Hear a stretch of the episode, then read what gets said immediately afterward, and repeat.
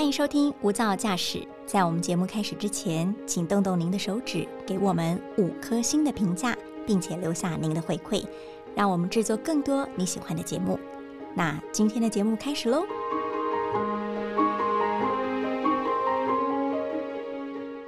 我们都听过一句话：“吃亏就是占便宜。”可是你真心相信这句话吗？现在吃的亏啊，到底什么时候才能便宜回来呢？现在对人好，别人什么时候才会对我好呢？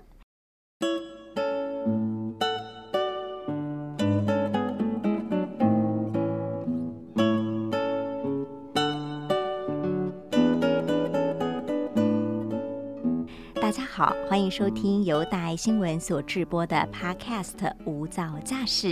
今天的一百种生活倡议单元，要跟您聊的是：想要人脉好，就先对人好。今天我们的主讲者呢是知名的作家，自称。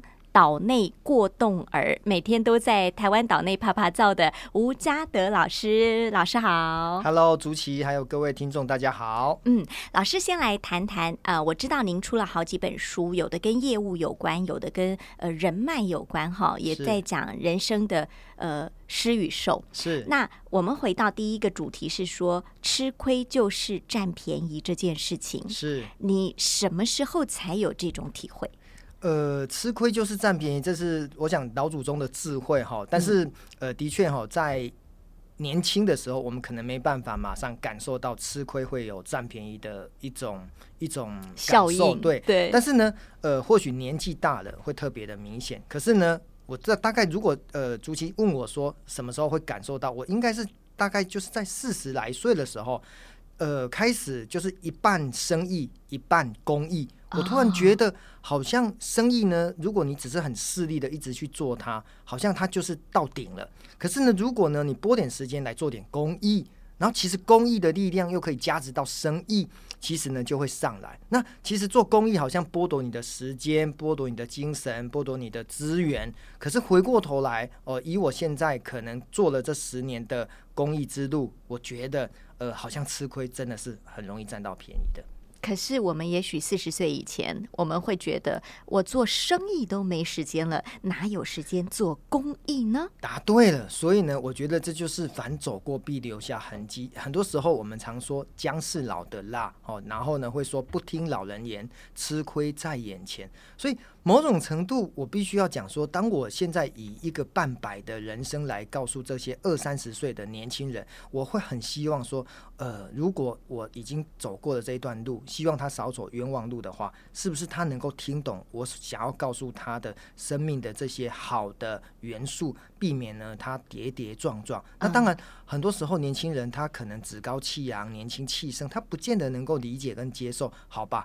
那或许这就是他的命，又或者是这就是他的选择，我们当然也是尊重，哦，嗯这个没有关系的。嗯但是透过书籍、透过演讲，我们想要去传递的就是，呃，可以让别人更好。那为什么还要让自己呢受到伤害？你也走过那个阶段吗？就是呃，眼睛里只有自己的事业，呃，生命里所做的事全部是为了自己。然然后到了某一个阶段，你才突然发现，如果我为自己少一点，那么终究还是对自己好的一件事。没错，其实就是呃，在年轻的时候，我们为了柴米油盐酱醋茶，总是希望汲汲营营的赶快多赚点钱。那时候不会想到退休，那时候只想到是说，可能你要娶老婆，然后买车子，买房子要五子登科，对，所以呢，这些东西是你人生在三十岁或四十岁之前的很重要的一个目的地。可是，在追求的过程当中，你可能用你的身体，用你的很大的精神，去换到了这些，或许是在世人眼里，呃，很很很看重的金钱，可是或者是财富，可是到最后，你突然会发现，好像。钱是不是能够让自己变得更快乐？诶，这个就变成是一个问号，它没有标准答案。所以呢，或许我们慢慢的会找到自己人生要走的那一条道路。嗯嗯，所以您也走过那个阶段。于是你现在如果遇到正在那个阶段的人，您并不会呃硬想要把他拉过来或者责怪他，你会知道他就是一个历程。对，因为我自己曾经也非常的高傲自大，然后后来呢，呃，要臣服老天，哦，很多时候被打脸久了，就知道 自己多么的渺小。我讲一个最渺小，就是有一次呢，我去潮汕，哦，因为我也是一个佛教徒哈，所以当我去潮汕的时候，当跪拜在大地，然后闻到泥土的芳香的时候，突然觉得人生非常的，这叫。《金刚经》讲的为沉重，其实太渺小了，所以其实就突然当下会觉得啊，人生就是这么的短短的时间，所以呢，多做一些利他的事情吧。老师，我一直觉得跟您谈话很违和，因为你毕竟是一个业务出身的，没有铜臭味，只有人情味。我们先谈你最早的。人生事业的利基点，你在金融界工作，对对，做的是业务，业务一定要有很多的业绩，你才能累积你的财富，累积你所谓当时的成功。是对，可不可以跟我们讲讲，一开始去做业务发 DM 的时候，有一个应该是服装店的老板帮助了你的故事？哦，好，是这样子，就是说，因为我每天下班呢，我会规定自己扫一条街，哦，就可能发个呃五十张的 DM。那有一次呢，就走入了服饰店，然后 DM 发的时候呢，其实呢，那个老板其实看到 DM，他说：“哎。”这个我不需要，可是过了五秒钟之后，他说：“哎，我小叔好像需要。”嗯，然后呢，我就说：“那你可不可以呃，就是把小叔的电话给我？”他说：“不用，不用，不用，我直接帮你打。”好，其实呢，他电话拿起来的时候，我当下就很感动，因为当他愿意帮我打电话，我们常讲做业务其实是熟客介绍哦，别人讲一句话比我们胜过讲一百句来的有用。所以呢，他电话里面就跟他小叔说：“哎，这边有一个业务哦，哦，所以他的产品蛮适合你的哈。那我明天呢，请他跟你联络一下。其实有他的这这一句话。”在前面，后面呢，我就很快了，这个案子就成交了。所以对我来讲，我突然觉得去发 DM，呃，大家会觉得可能就是呃低声下气，或者是可能会被拒绝的比较多，没有错。可是呢，足以有一件的好的案例，就足以让自己开心呃一整天，或者是其实把这个好的案例就可以拿来激励自己。呃，这个案子呢，已经事隔二十年了。嗯，好，那书上呢，最让我更更想要分享的是，因为呢，后来这个服饰店的老板呢，他搬家了，我找不到他，我以为说，呃，他是不是已经闭店了，或者是已经没有营业退休了？想不到呢，偶然呢，有一次呢，又是在台南的街头看到他的那个招牌，那个立在另外一条路上，嗯，然后呢就很感动的就冲进去，然后呢，虽然当天他不在。那个他的店员小姐跟我说，老板要明天才来。我隔天呢，又马上又去找他，果不其然看到他，我那个看到那个感觉哈，很感动，眼泪就简直就是哦在眼眶打转。哦，那他看到我说 一个一个中年大叔为什么这么感动的看着我？然后呢，他其实已经忘记我了。是是。那我跟他说，你记得二十年前你曾经帮我介绍打一通电话给你的小叔，然后成交一个案子，他早就忘记了。可是呢，我觉得这个就是。我很感恩他，然后呢，我就告诉他这个，他后来就慢慢的他就想起来了，那我就觉得说哦很开心哦，因为发了 DM 结了这个善缘哦。那我书上所要表达跟很多的读者讲，就是说你懂得感恩，其实你的路会走得很长，而且很多的贵人就会出现来帮助你。我觉得这故事令我很感动的是，呃，您一直念着那一份恩情，对，也许对那个老板娘来说，她只是举手之劳。帮助一个年轻人，你在创业嘛？我只是帮你打通电话，呃，你成交了一个生意。对于大部分的业务员来说，这件事情就拍拍手放下了。对，但是你会一直念着那个恩，对，甚至二十多年后，设法又找到了他。我我一直觉得，所以我们的心会柔软，就是因为感恩。哦，那我觉得感恩，当然，呃，知足感恩、善解包容，我觉得这在我的生命历程当中是太重要的。呃，一个呃人生的大道理。那这个大道理呢，其实透过呃感恩，然后去做实践，我觉得会过得很快乐。就是你很知足，你很感恩了。对，每一天的每一件事都很值得感念。对，所以我今天能够来上节目，超级感恩。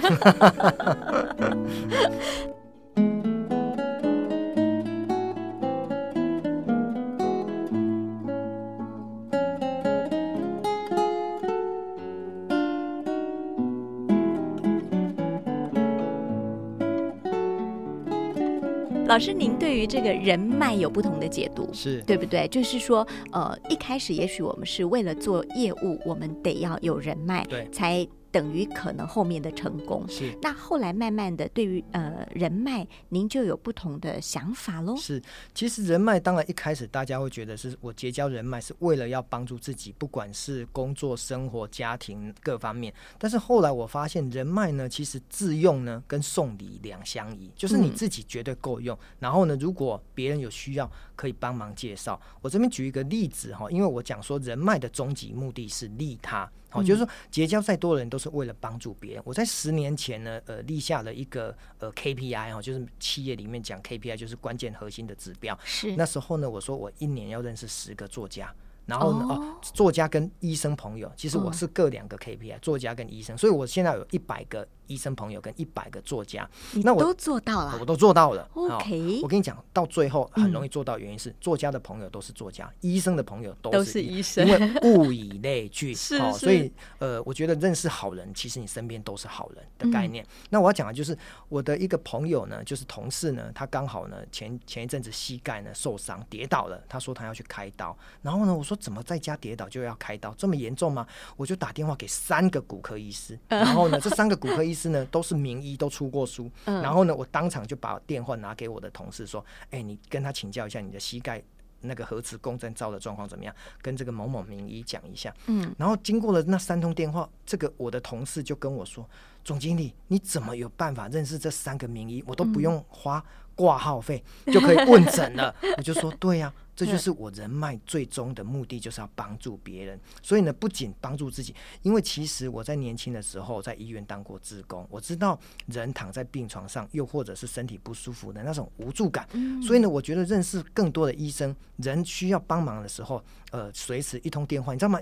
电话里面传来医生告诉你说，不用担心，你这个不会怎么样的。是，其实总比。路人讲，或者是他的家人跟他说：“哎，没事的，没事的。”听起来那差很多，专业度不一样的。好，所以呢，我我很喜欢认识医师。然后呢，作家呢？哦，作家是这样找，因为我常常去拜访顾客，然后呢，我常讲说，哎，那你喜欢呃看谁的书？有些人就说啊，我喜欢看蒋勋的蒋勋老师的书，或者是我喜欢看吴若权老师的书。好，那我就去认识蒋勋，我就去认识吴若权，我就去认识吴淡如，诸如此类。然后呢，呃，下一次呢，我可能再来拜访竹崎的时候，我就请他签你的名字，然后呢，就你就会看到你的书，你的名字呢就会被那个在书上呢。对，被蒋老师签上去，哦，他就很感动。他说：“哦，你怎么能够拿拿那个我心仪的作家，然后签我的名字？然后呢，这个顾客其实对我的一个往来，不管存款啊、放款、理财，全部都不会跑掉，还是回馈到你原本的想要的。这已经某种程度也有投其所好，但是呢，会对我来讲比较困难。就是说，两个人的交易不是只建立在产品上面，而是建立在生活上面。OK，那好，请问你怎么认识蒋勋？吴淡如、吴若权呢？好，这每个人都会问到这个问题。但是呢，我我要讲就是他需要时间。比如说蒋老师呢，他在台北有演讲，我去听。我住台南哦，我可以冲到台北听他演讲。专程对专程，他在台中也演讲，只要他有演讲地方，我都去。去到最后，你不觉得吗？一回生，二回熟，到最后。蒋老师在台上说：“奇怪，台下怎么有一个年轻人？吴嘉德，你又来了。”对对，到最后他就认识我了。你会跟他自我介绍？会啊，顺便送他一本你的书。哦，那时候我还名不见经传，我还在那时候十几年前，我根本不认蒋蒋老师是一个赫赫有名的大作家，是我根本才没根本没有出书，连作家都是个 nobody。对对，所以呢，我只我只会想要跟他讲说，呃，我很喜欢，所以。我会把收集蒋老师的书，请他帮我签名，嗯然后呢，顺便请他帮我签一本送给我要的 VIP 客人。懂，大概就是这个概念。然后呢，就是真的到最后，蒋老师就认识我。哎，你很会耶！这一定要的，做业务就是要能够呃举一反三。另外一个是人就是很怕交浅言深，对，所以当你要去主动认识一个名人的时候，是。难免是隔着一好几道墙的。第一，你又不认识他，他更不可能认识你。虽然你用这种一而再、再而三、高度曝光的方式，对，让他记住你，是，但如何让他不会有一点点的反感或者是不舒服？对，我觉得呃，这真的太重要了。我常讲说哈，呃，人脉呃的上一层其实叫人缘，人脉就是你认识了多少人，嗯，人缘就是让多少人喜欢你。好，所以呢，我们聚焦在让别人喜欢你。那喜欢你某种程度就是让让让你跟对方的关系非常的舒服，不会有压迫感。对，那什么什么样的感觉会舒服？就是不急躁，然后呢不带目的，然后让人家感觉到好像你肚子也有料。就是大家会有很多的东西来做交换，不是只只有从你身上得到我要得到，但是我都不愿意分享。举个例子，今天呢两个朋友，一个 A 帮助 B 帮助一百次。那你觉得 B 都不帮助 A 一次，可能吗？这样子的朋友一定当不成，所以一定是有来有往，互相的。对，所以互相的时候，我觉得这种关系才会长久。那可能就会说，那我跟蒋老师怎么互相？哎，我就会跟蒋老师说，如果你下次到台南，呃，如果需要呃到演讲的地方，我可以开车载你啊，哦，然后呢，呃，台南有很好吃的一个什么呃餐厅啊，我可以请你去吃啊，哦，那那或许呢，我们能够做的就是这些服务的事情，但是他也会觉得，哎，我们很真心诚意的想要呃帮他在台南呢找到好吃的东西，然后呢，呃，有一些行动。不方便的一个路程，我可以帮忙接送。当然，类似这样子，其实就是我很乐意的去帮助，而不是只是说，哎，我要你帮我签书，然后呢就银货两讫，没有了。是我要付出一些时间。呃，有一次呢，我记得很清楚哦，因为蒋老师来台南，他喉咙沙哑，然后呢，我知道之后他已经 check in 到饭店里面去，我要去外面的中药行买那种呃润喉的那个、那个、那个呃润喉茶，然后呢就。写了一个小卡片放在呃饭店的那个柜台，然后蒋老师退房的时候，他就看到嘉德给他的一封卡片，然后呢上面就附了一包润喉茶。我说喉咙要多保护，不然你演讲哦会烧瞎。老师，你这行为简直就像你要追求一个心仪的女孩 一样，一步一步的靠近她。所以应该这么说，我对人世间的每一个人都很心仪。如果用这种心态，这就是大爱。你看我多高恭维啊！敬高恭维，敬敬哎哈！老师，我我我真的很好奇，是说呃，你是一个随时随地可以交朋友的人。比方我们刚刚坐下来录音，老师就跟我们三个交了朋友。那你你坐高铁，你也可以跟旁边的小姐交个朋友哈。那会不会有碰了一鼻子灰的时候？当然有啊！哦，其实呢，呃。光鲜亮丽的背后，一定有无数的辛酸。所以呢，碰了这一鼻子灰，反而是让自己更知道怎么不要再去碰灰。你所以怎么碰过灰？哦，我书上呢有提了一个案例哈，刚好提到，就是因为呢，我很喜欢呃分享有一部之前的十年前有一个小册子叫《步向内心安宁》。其实呢，他是一个非常呃有名的一个呃走路的一个选手哈。他应该不能讲选手，就是他纯粹在推广一个人呢要内观要。要内化自己的人生，然后让自己的心灵变得更好。那我那时候呢，就就有一百本，我要送给很多的路人甲乙丙。我就告诉我自己哦，不是送给认识的朋友，是认是是结缘不认识。所以呢，高铁坐旁边的是最容易去跟他分享。结果呢，这个小妹妹，我看到就是这个大概二十来岁的小妹妹，我想说，哎，就送她一本。结果当我说，哎，小妹妹你要不要一本？然后她就很害怕，好像遇到了什么事情，然后就就跳起来，然后就走掉了。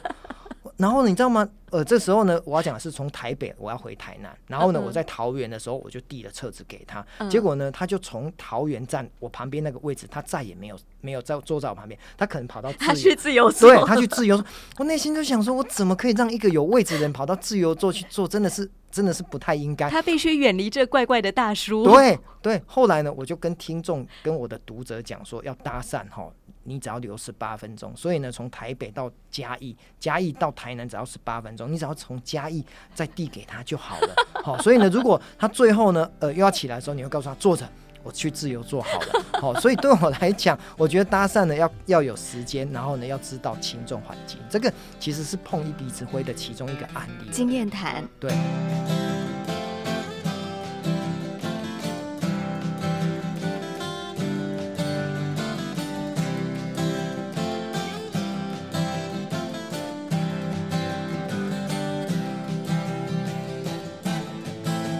其实我这么说好了，因为我们无所求，所以我只是结一个善缘，一本小册子，请你看，因为他会得到内心的安宁。可是对方如果不接受，那也就算了。但是因为很多人没有做过业务，他会觉得丢丢脸，不好意思。可对我来讲，我觉得那没有什么。好，我觉得那没有，就是我们太执着于被别人有色的眼光看自己，好像搞出一出乌龙。可是呢，那都是内心戏，都是自己的内心小宇宙。嗯，其实根本没有人会在乎。世界上最在乎自己的只有自己，别人呢就是看过，然后就一闪而过。对，所以呢，但是我们却过不去。老师，你在呃要对别人好的时候，想要跟他结一个善缘的时候，总会有一些付出。对，不管您说的时间、体力、心思，或者是金钱。比如我印象很深刻是，呃，你去到一个肥皂店，是，然后你想要跟他买手工肥皂是。当做礼物送人，是。结果你除了花钱买这个肥皂之外，还花了很多其他的钱，让他们这一家人开心。对对，这个故事是这样子，就是说，因为我这也是人际关系破冰哈，我进去店家买东西，不是只是为了买东西，我还会想要认识老板、老板娘。那你会想说，为什么要认识这么多人？其实呢，不是为了打折，其实很多时候是我会想要去了解他背后他为什么要创业。其实我就是对人非常的好奇，所以我常讲一句话：对人感兴趣，生活很有趣。嗯嗯然后你就会发现，哎，他为什么会做手工肥皂？那那一天的场景就是我看到他的大妹妹，就是他有三个女儿，那个大姐姐，呃，不开心。然后呢，我就问她说，哎，姐姐，你是不是呃没睡饱？她就给我，哼。哦，我就想说他怎么对客人这样子，然后他妈妈就说你不可以对客人这样子。我说没关系，没关系。嗯然后呢，后来呢，我就跟他聊聊之后呢，因为我聊到那时候我在米克夏，我就说，呃，妹妹你喜不喜欢喝米克夏啊？她说我好喜欢哦。然后呢，我最喜欢喝的是大甲芋头鲜奶。我说哇，真的吗？那叔叔请你喝，下礼拜请你喝。我就说嗯下礼拜请你喝。然后他就很开心。可是等我等到我东西买完要走的时候，我心里想说，我为什么要下礼拜？应该要现在啊！嗯所以呢，我电话就拿起来，就打电话给我们的米克夏的那个呃店长说，哎、帮我送五杯，因为他们有爸爸妈妈三个孩子，一家五口对，一家五口，就五杯大甲芋头鲜奶，然后就帮我送过来。然后呢，我我那时候因为已经离开了店，所以呢，我正思考的，我这个时候呢就两个命题，第一个就是我还要不要打电话回去跟老板说，哎、我请你们喝五杯大甲芋头鲜奶等。一下会送到。对他可能会跟我拒绝，因为他会觉得不这样子好意思不好意思啊，无嗯功不受禄。那第二个是我都不要打，然后呢，等二十分钟之后，那个、呃、外送员送到了，然后他就不敢喝，这谁谁送的、啊？呃，这个会不会下毒啊，或者怎么样嗯？好、所以呢，我就问听众说，那如果你是我，你该怎么做？我书上的给了一个解答，就是嗯我第十七分钟，就是剩三分钟快要送到的时候再打电话。为什么你知道吗？因为我打过去，我就跟这个老板说，老板，在三分钟五杯大甲芋头鲜奶就到了，外送员已经快要到你家门口了。你也很难拒绝我对。哦，所以呢，他很难拒绝，嗯然后呢，他就接受。想不到呢，其实这个肥皂店的老板呢，非常的感恩。哎，你你知道吗？就是你是一个感恩的人，你结交的旁边的人都是感恩。他竟然找到我脸书，嗯然后呢发个私讯给我，然后跟我说谢谢我的请客，然后嗯我就说我要让妹妹呢开心。然后呢，他说有啊，他开心的嘴巴都笑得合不拢嘴，他就传了讯息给我。嗯后来呢，我就跟这一个这个家庭的那个那个夫妻都变成好朋友。嗯然后这一次呢，我的新书呃有十五位推荐人，嗯然后呢这一次我推荐人所有的伴手礼全部都是用他们家的肥皂，哦然后手工礼盒，非常的精致特别。对，然后你你看我认识的一个。肥皂店的老板，他变成是我提供赠品的一个很好的通路，嗯，对，所以你说多认识人是不是会很棒？就是这个概念。嗯哼，对所以你在呃这个付出的当下，其实你不会去思考说这一次的付出什么时候会回馈，哦，完全没有，完全不能这么想。完全没有。我觉得呃，老天给我太多了，嗯所以呢，你尽管付出。好、嗯我现在所有的心态就是，老天爷对我太好了，你一定要赶快给出去，不给哈、才是对不起老天给我们的厚礼呀、所以其实这个回到一切的关键，还是你要很懂得感恩。对如果你不是懂得感恩的人，你永远不会觉得老天爷给你太多了。我书上特别有提到，就是真的就是呃，当你感恩的时候，你会发现全宇宙全部都帮着你。哦，嗯那当然还是会有鸟事，可是呢，你会很容易的就过关了。是，你会知道自己是幸运的、有福的。对，对这个心态是最大的磐石。如果没有这个心态，你的人生很难开阔。没错，对，所以每天就都很开心。嗯，哎，那个呃，只要有呼吸，就会有奇迹。对，凡事感恩是不容易的哈。我想最后一个问题，我们要来聊一聊，呃，认识人，对人有兴趣，人生会更有趣这件事情。你曾经提到一个电梯短讲，是意思是说，我们跟某一个人一起搭电梯，跟他相处的时间也许就有三十秒、一分钟，是可，是那个短讲有可能是建立一个人脉的起手式。对，我觉得就是人跟人之间的关系会产生隔离或者是不信任，就是因为我们总是希望从别人身上得到什么，但是自己呢却没有先同步的给予。我举这认识人的概念，就是我今天要认识呃一个名人，我一定会先把我的家世背景都讲给他听。哎，我吴家德今年五十岁，家住台南，工作二十五年，有两个孩子，呃，工作地点在哪里？然后呢，目前是从事什么样的工作？好，当我讲完了这一箩筐的时候，他突然发现。你好像把你自己的家世背景全部都讲给我听了，哎，你好像不会对我产生危害。那如果说我一开始都没有讲，我刚刚讲说，哎，那。你住哪里啊？嗯，然后呢，你的你的那个呃呃什么一大堆私人的问题啊，身高体重，我只是举这样的例子，就你会发现你在问别人问题的同时呢，其实别人会防着你。可是对，当我告诉你说，呃，我身高一七二，然后呢体重六十八，然后呢孩子读大学，老二读高中，然后大学读什么学校，高中读。他觉得，哎，你怎么会愿意告诉我这么多？因为我我就是要把我的家世背景全部都让你知道。其实这个就是我在交朋友一个很重要观念，就是人家呃都不了解你的时候，你要先把自己先敞开，然后让别人知道你。这其实也是先付出自己的一个环节。对。但那我要问啊，如果我是陌生人，我就会说，哎，这位先生，你跟我讲这些做什么？哦。好，应该是说一开始的连接，不管是脸书的加朋友，因为我脸书加朋友，我我几乎我都会，哦，百分之九十九点九，就是说，呃，我加了 A，然后呢，我就会发私讯给 A 说，哎，先，呃，因为我看到你的文章，我非常的喜欢，那我做个自我介绍，我是吴家德，家住台南，工作二十五年，哦，就会这样让他知道为什么。那。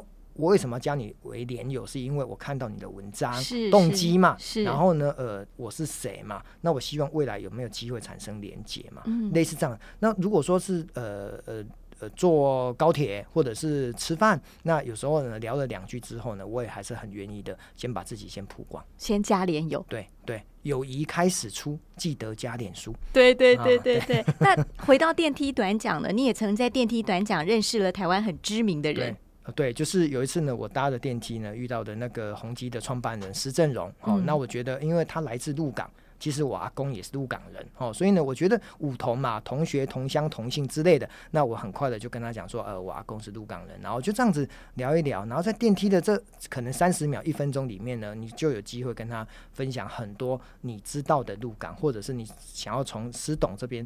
得到他对于他的人生的一些想法，那我觉得这就是一种互动哦。其实或许时间短，但是透过自我介绍跟讲感兴趣的话题，可能很容易的就让彼此的关系变得更好。所以你身上最方便的地方，随时会带着你的名片。呃，对。随时要跟对方结缘的名片，我我觉得这是最容易的。那当然，因为拜脸书、带拜现在的一个数位科技啊、赖啊什么，其实因为我们现在已经某种程度在脸书、Google 搜寻都找得到我们的资料，所以其实呃，对方可能会比较容易安心。是对，不再是小白，也不再是 nobody。对对，所以很重要的是把握每一个认识人的机会，对人有兴趣，并且思考着我可以为你做些什么。没错。然后慢慢的把这个人脉变成是一种利他的一个关系的经营。没错。就不会这么有得失心，是，也不会这么呃被人认为永远跟人脉业务是画上等号的。没错。对。好，想要人脉好，就先对人好，人脉好。好像是一一帖这个舒筋活血的良药哈，不但可以保护自己，还可以利益他人。今天非常谢谢嘉德老师跟我们分享，感恩您，谢谢主持，谢谢，也谢谢您收听今天的无噪驾驶一百种生活倡议单元，我们下次见。